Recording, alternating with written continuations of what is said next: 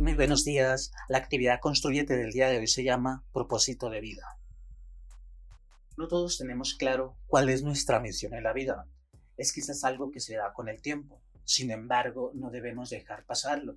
Tenemos que empezar a pensarlo lo más pronto posible, a descubrirlo.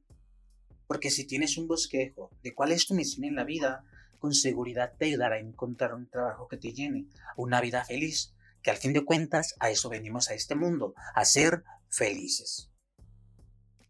Para ayudarte a encontrar tu propósito de vida, te invito a que descubras el método Ikigai, el cual te puede ayudar a encontrar para qué eres bueno, qué te gusta hacer, por qué te pueden pagar y qué necesita la humanidad.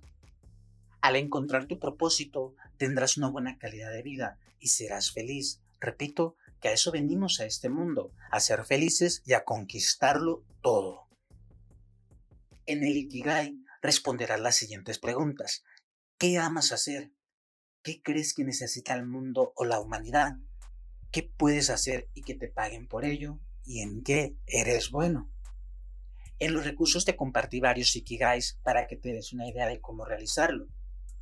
Entre ellos va el mío, en el cual mi propósito de vida es ayudar, es enseñar, formar personas con sentido crítico que encuentren el trabajo que quieran, que les paguen y lo mejor les haga felices.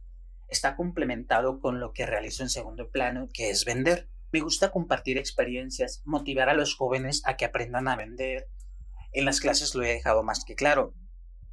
Siempre les he dicho y repito, y vaya, vaya el cansancio que les ocasiono, pero usted necesita aprender a vender. Claro está, tiene que hacerlo de manera responsable, porque aquel que dice que es tan buen vendedor que es capaz de vender una piedra, eso no es un vendedor, eso es un estafador.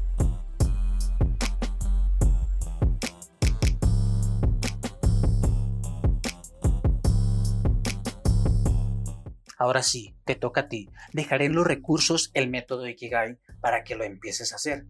Ese es el gran reto. Construye tu Ikigai, construye tu propósito, encuentra cuál es tu misión.